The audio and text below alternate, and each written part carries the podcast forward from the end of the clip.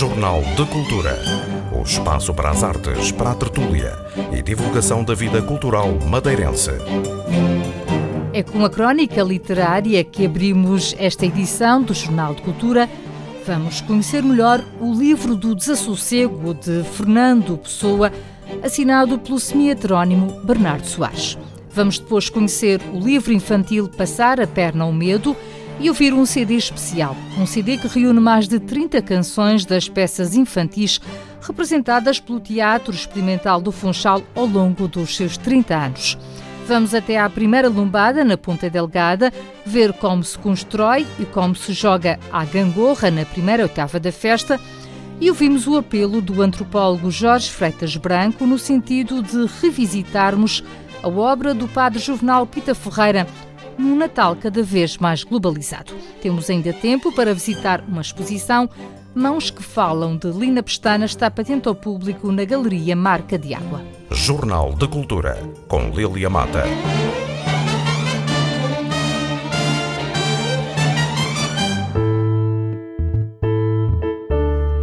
Obra fascinante, um labirinto onde entramos e nos enredamos de tal forma que nos perdemos e nos encontramos.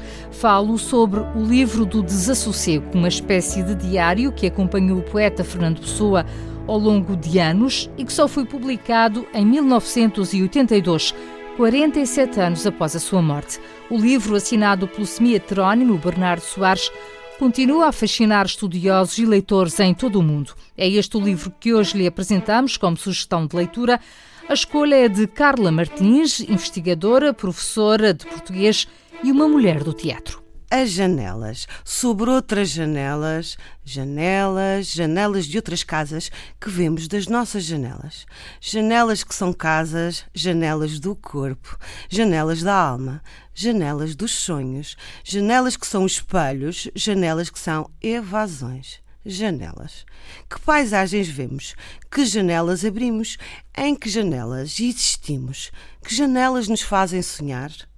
Bernardo Soares é o guardador de livros que se coloca à janela para existir, para existir para dentro. Essa janela, o recordo sobre a parede, faz a ligação entre o sonho e a prisão.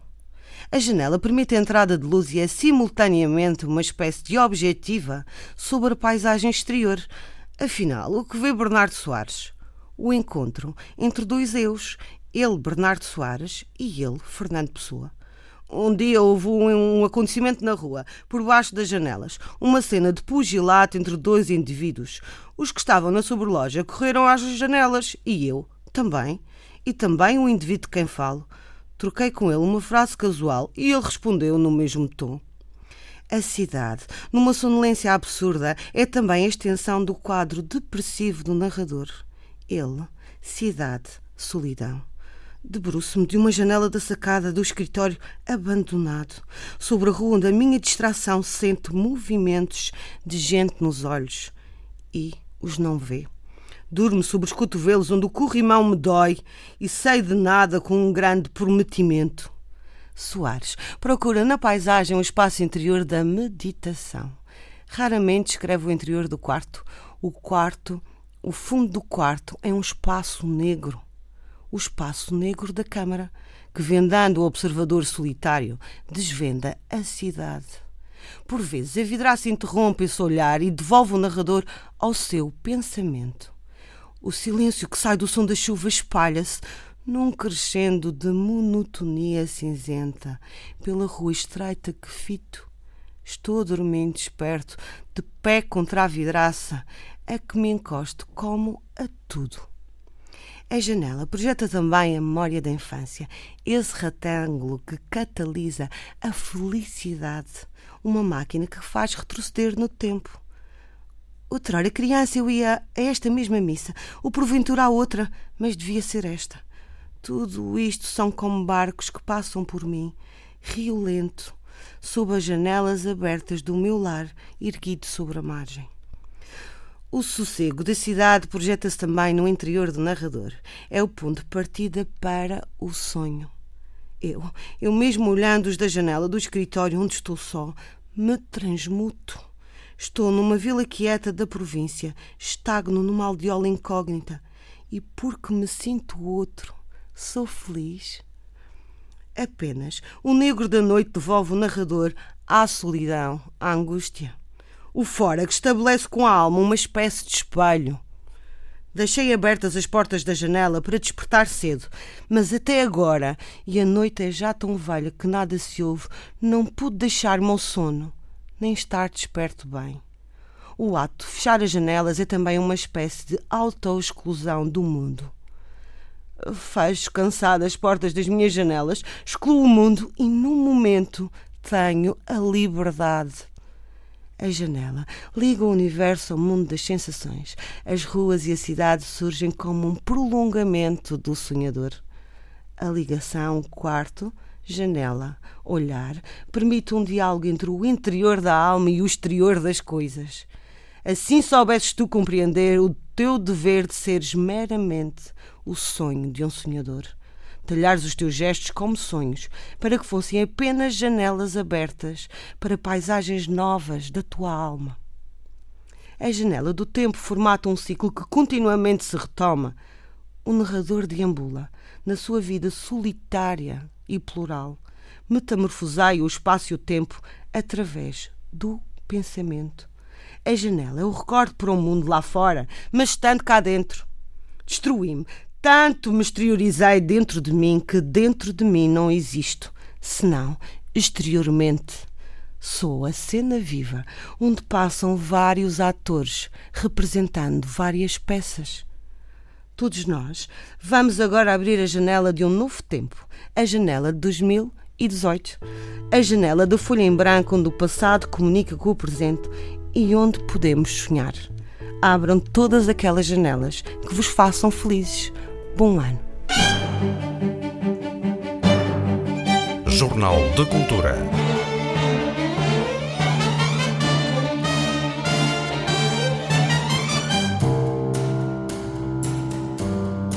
Alguns mais escondidos, outros mais visíveis.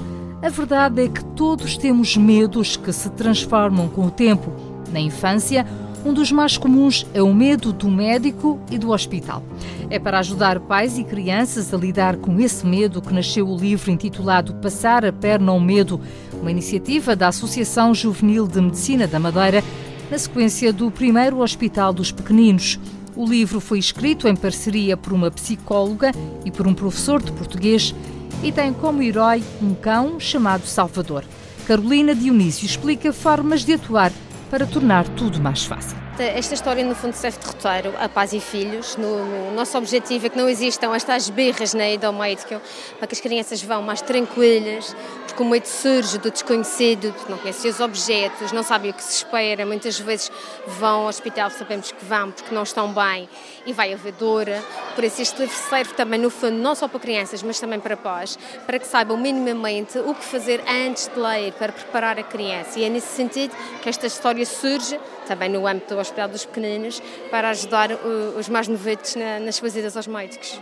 Como é que os pais podem preparar, preparar essas, eh, essas visitas que acabam por ter, por ter de ser? Os pais muitas vezes dizem, ah, não vai doer nada, mas nós sabemos efetivamente que vai doer. A criança convém que vá preparada, olha, vai doer um bocadinho. E criar, uh, criar aqui sempre umas, recorrendo à fantasia e às metáforas, olha, imagina, vais sentir umas comichãozinhas, imagina que é uma formiguinha que está-te a picar, vai ser mais ou menos assim.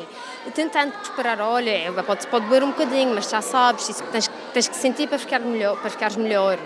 E tentando também recorrer ao jogo simbólico, ou seja, pegar num boneco, que muitas vezes as crianças também têm medo, também do desconhecido, porque não sabem o que se vai lá passar.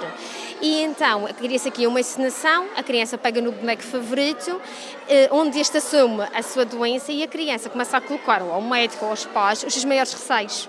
O que é que é isto? Para que, será, para que, é que serve este objeto? E o pai explica esse objeto, serve para ver se a tua garganta está bem, não está, para ver como é que vai o teu coração, e assim já fica mais tranquilo. Logo menos ansioso também. No fundo, qual é o papel do Salvador, do cão, aqui na história? O Salvador é uma personagem real, efetivamente. Ou seja, ele passa por uma má experiência, ou seja, como um osso estragado, e tem que, tem que ir para, para o médico. E a partir daí, como a experiência foi muito dolorosa, fica com medo de, de ir ao médico, que eu recuso sair. E, e, no fundo, isto é a narrativa, a história do Salvador de como combateu os seus medos. Os medos eram tantos que ele teve que ir efetivamente a um psicólogo e é aqui que o psicólogo ajudou a, a passar a perna noite. A Carolina é psicóloga? Sou psicóloga, sou psicóloga. E tem, lida diariamente com casos destes? Ou... Às vezes sim, às vezes sim, também. Pode haver uh, medos difíceis de ultrapassar nesta idade, na, na, infância? Claro, porque muitas vezes eles são tão novitos que ainda não conseguem fazer a associação de caso e efeito e depois ficam muito uh, vincados numa ideia e criam fantasias à volta da mesma. Mesmo eles podem criar uh, fantasias com uma bata branca que não nos, não nos surge, são crianças. E depois há muitas vezes que fico. Eu, por exemplo, falo por mim, eu hoje em dia, existe aquela, não sei, na história dizemos pau de gelado, que há assim, que os miúdos referem-se para ver as amígdalas. Eu, quando era miúdo, entrava em pânico quando ia ao médico e ele tinha que me ver a garganta. E nós lembramos dessa parte da história, que também eram os nossos medos. E hoje em dia, eu, eu confesso, já sou psicóloga, já sou adulta também, que ainda tenho muito receio quando vou ao médico e ele tem que usar o tal uh, instrumento, digamos, não gosto de nada. É um exemplo. Mas é claro que as crianças depois aprendem, aprendem a gerir os medos e isto é importante que os pais façam este treino em casa e também os médicos eh, estejam à vontade com as crianças para lhes explicar o que é o procedimento clínico. Olha, tenho aqui este instrumento que vai servir para o do coração, como é que ele está, se está batendo bem, se está tudo bem contigo. É importante que também se faça isto nas consultas. A Rui Caetano coube a tarefa de dar uma roupagem literária às palavras, uma experiência que gostaria de repetir. Foi um desafio muito, muito interessante. Fui pegar, no fundo, na narrativa como técnica da psicologia e transformá-la na narrativa literária, uh, trazendo para dentro da história as metáforas, a linguagem simbólica, as palavras, uh, os espaços, os tempos, uh, a fantasia, de forma também a que a história fosse bonita, agradável e, e, saindo do mundo, no fundo, real, concreto, para um mundo mais da fantasia, através da, das palavras. Foi um trabalho muito, muito interessante, uh, tendo toda aquela visão, toda aquela linha da, da psicologia e depois transformá-la para, no fundo, para outro tipo de arte, para mais arte da, da literatura. Foi a primeira aventura na, na, na literatura infantil? Na literatura infantil eu já tinha feito algumas, algumas experiências, já escrevi algumas coisas, mas nunca as publiquei. Desta forma, sustentada, acompanhada e publicada, é de facto a primeira, a primeira experiência. Gostei muito, eu até acho que é uma experiência para, para continuar, porque acho que é, é uma forma diferente de nós, no fundo, uh, uh, ajudarmos as crianças a ultrapassar determinados receios, medos que têm na, na vida, sobre várias, de várias formas, através da literatura e através também da, da linguagem da psicologia. O próximo, então, qual será agora que já, já ficou na. Sim, já, já apanhamos a embalagem, mas ainda não temos nada, nada pensado, mas já temos conversado com a Carolina será, em pensar sim, Outra vez sim, em, será. em duas, quatro mãos. Sim, porque é, porque é interessante pegar numa, nas questões da psicologia, nas questões técnicas e depois transformá-las para livro.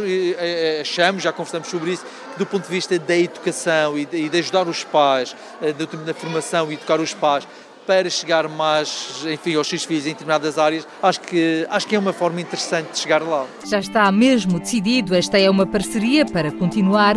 Vêm aí novas histórias. Jornal de Cultura.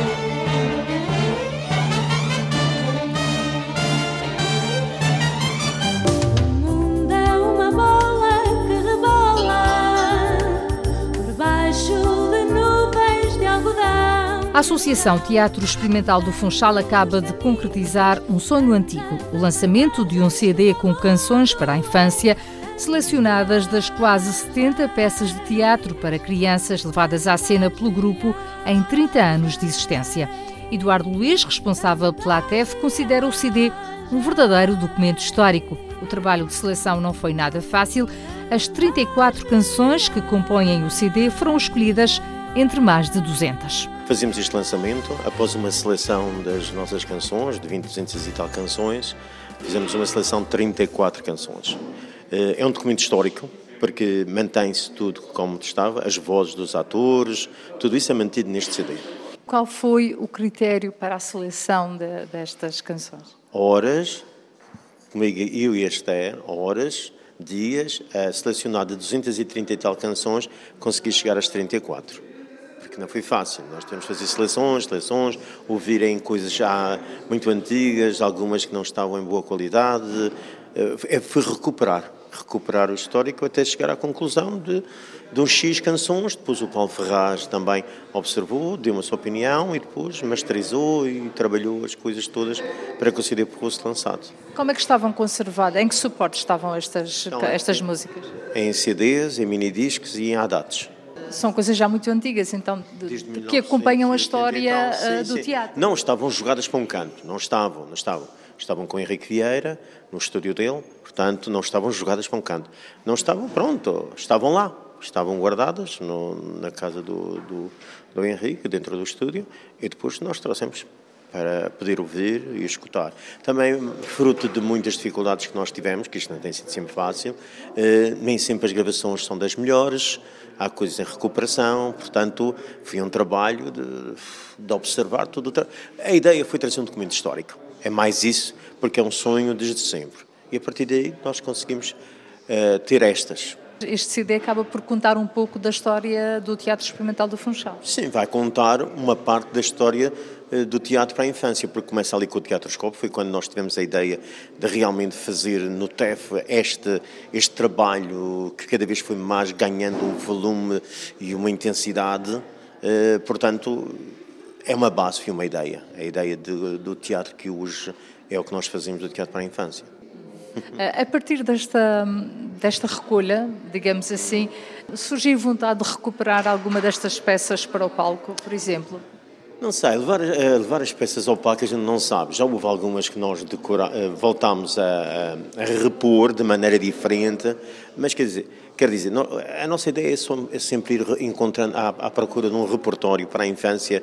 Neste caso, estamos, neste momento estamos com os clássicos, recuperando, dando-lhes uma volta, dando-lhes uma nova leitura. Uh, e daqui para a frente eu não sei. Eu pessoalmente gosto muito mais de ir à procura de novos textos, de novas histórias, porque ao fim e ao cabo as histórias vão jogar dentro de um, de um determinado movimento, de um determinado campo. Mas são histórias para a infância. Para mim isto seduz-me o trabalho para a infância. Paulo Ferraz, responsável pelo trabalho de recuperação das músicas, explica aquilo que foi feito e revela que houve a preocupação de incluir no CD o máximo possível de informação. Eu estou aqui para vos fazer rir, mesmo sonhar. Nada foi difícil, foi um desafio lançado pelo Eduardo e pela Esther e, e aproveitei já, fiz o, fiz o trabalho de casa todo, aproveitei para distalizar tudo eh, aquilo, tudo o que estava em áudio, eh, estava em diversos suportes, estava em cassete, em fitas, e aproveitei para digitalizar todo o material deles, no fundo. Eles acabaram por ter um CD agora com a, com a seleção das 36 músicas que escolheram e além disso tem, todo o suporte áudio eh, digitalizado para, eh, para futuras edições, se quiserem fazer futuras edições. E não só digitalizei as músicas, como digitalizei também os efeitos e os efeitos das próprias peças. Está tudo digitalizado, fiz esse trabalho. Também deu-me um certo prazer em fazer esse trabalho. Uh, a seleção, depois, depois de ter sido feita a digitalização do trabalho, eh, fizemos uma seleção cuidada eh, para apresentar no CD aquelas músicas mais com mais carisma das próprias peças de teatro. Foi isso que aconteceu. Foi mais um trabalho de corte e costura, digamos, chamado trabalho de corte e costura. Foi agarrar nas músicas, torná-las mais pequenas, que estavam muito grandes, era impossível meter 34 músicas num CD eh, completas. Tivemos que cortar algumas partes, tivemos também que melhorar o som de algumas delas.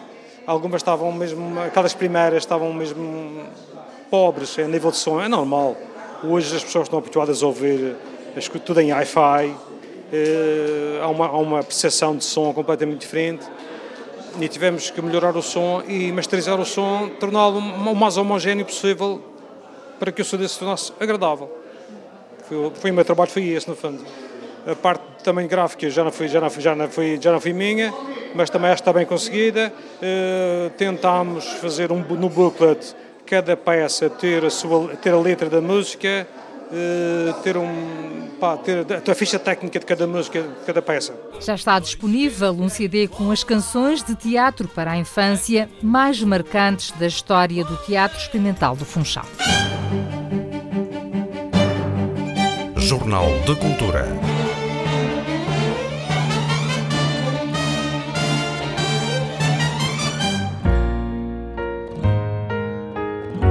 Uma revisitação da obra do padre Juvenal Pita Ferreira sobre a tradição natalícia madeirense quando olha para a globalização do Natal, é esta a sugestão do antropólogo Jorge Freitas Branco, convidado para uma palestra no Museu de Arte Sacra do Funchal, integrada na exposição alusiva à Sé.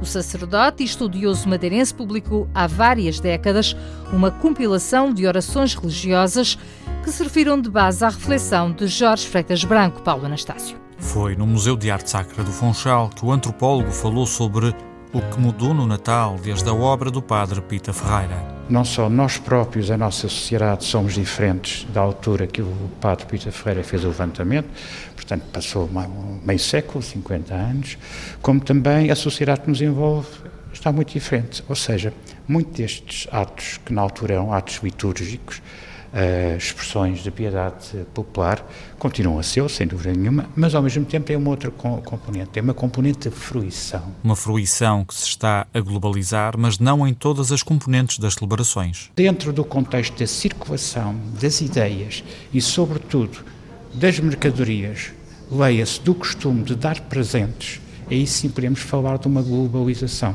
Ou seja, uma série de símbolos que têm a ver uh, na origem com a nossa tradição, as nossas tradições uh, cristãs uh, do Natal, estão-se a espalhar também para outras partes do mundo, não no seu conteúdo religioso, mas no seu conteúdo das relações sociais, ou seja, a dádiva e contra dávida, que isso no fundo são os presentes. Do Menino Jesus ao Pai Natal, os presentes têm tido origens diferentes e a celebração cada vez mais global, centrada na figura do Pai Natal, tem evoluído de forma muito mais acelerada do que a componente religiosa de cada cultura, muito por causa do marketing. A Coca-Cola fez um Pai Natal vermelho. Uh, passe, digamos, a alusão, uh, mas é um caso, é um caso clássico, se aponta, não é? Do marketing, uma grande empresa aproveita uma imagem que já existia, veste essa imagem com outra roupagem, para fins de marketing, publicitários, portanto, incremento de vendas, divulgação do seu produto, e ao mesmo tempo há um efeito de ricochete. É que nós também, no âmbito religioso, adotamos esse Pai Natal que vem de vermelho, vem de uma rena, vem de algures do Norte. Jorge Freitas Branco, antropólogo, professor catedrático, foi o orador da segunda palestra do ciclo sobre os 500 anos da Diocese de Funchal o padre Pita Ferreira, o Natal e a etnografia madeirense foi o tema da reflexão que juntou mais de três dezenas de interessados no Museu de Arte Sacra do Funchal. Jornal de Cultura.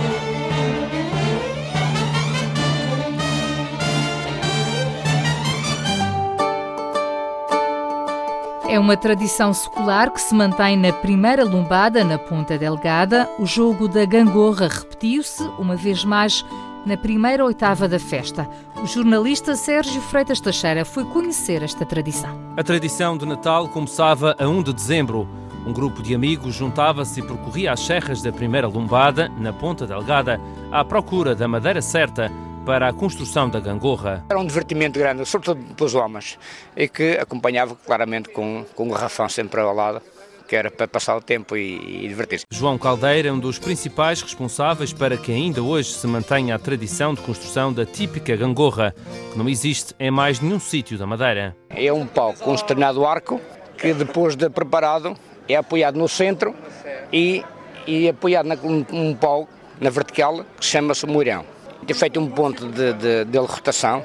É um, é um balucho à moda antiga, mas eu acho que é mais evoluído que agora. O de agora sai abaixo, vai abaixo e vai acima, não roda. Este vai abaixo e vai acima, anda à volta e, e fazemos uns certos jogos que, para, para, entreter e era a forma de, dos nossos antepassados passar o seu tempo nesta quadra natal. Há três maneiras de andar. A primeira andamos a bater uh, com o pé no chão, a seguir andamos a fazer a taima, que era para ver quem é que, chega, quem é que se deslocava do local onde demos o início de partida e depois andar de, de roda. Avelino Góis é outro dos responsáveis pelas festividades da primeira oitava no sítio da primeira lombada. Garante que todos podem andar na gangorra. Não é preciso muita técnica, qualquer pessoa pode andar.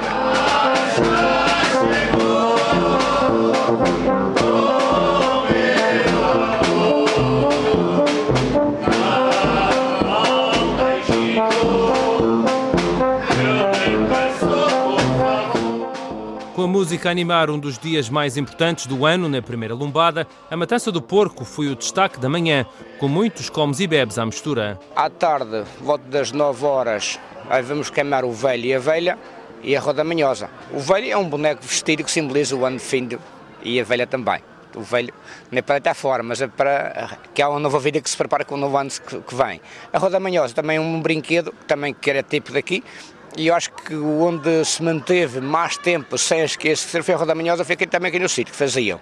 É um engenho pirotécnico que faz rodar com umas com fogo e é animado. O dia ficou marcado pela abertura da exposição a cargo do Charabanda sobre os 20 anos na memória da gangorra, ao som do pif, um instrumento que também é típico da primeira lombada, como realça João Caldeira. Era um tubo em cana, era em cana vieira, em que se fazia uma melodia própria que se tocava antes das missas do Porto. Portanto, os rapazes da minha idade e, e outros íamos a pé até a Igreja do Bom Jesus, descendo, não havia luz, não havia nada, nem caminho, e descemos a pé e tocar uma melodia própria desta época.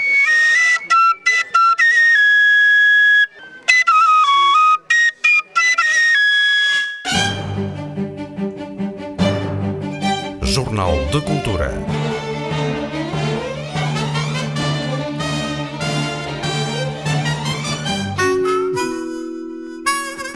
Não são apenas mãos, são também as pessoas por detrás das mãos.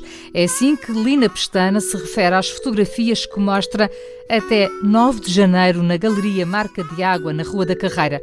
A exposição intitula-se Mãos que Falam. E são mãos que falam de trabalho. É que, assim, na realidade, as mãos, as mãos são as, a caracterização das pessoas que estão por trás dela, que são pessoas que trabalham muito, pessoas que têm uma sensibilidade à flor da pele, pessoas que têm um trabalho árduo, pessoas que têm trabalhos interessantes, outras pessoas têm um trabalho sofrido, mas atrás do trabalho também tem a pessoa, porque para mim não faz sentido uh, tirar a fotografia, tirar a fotografia, depois eu quero conhecer a pessoa.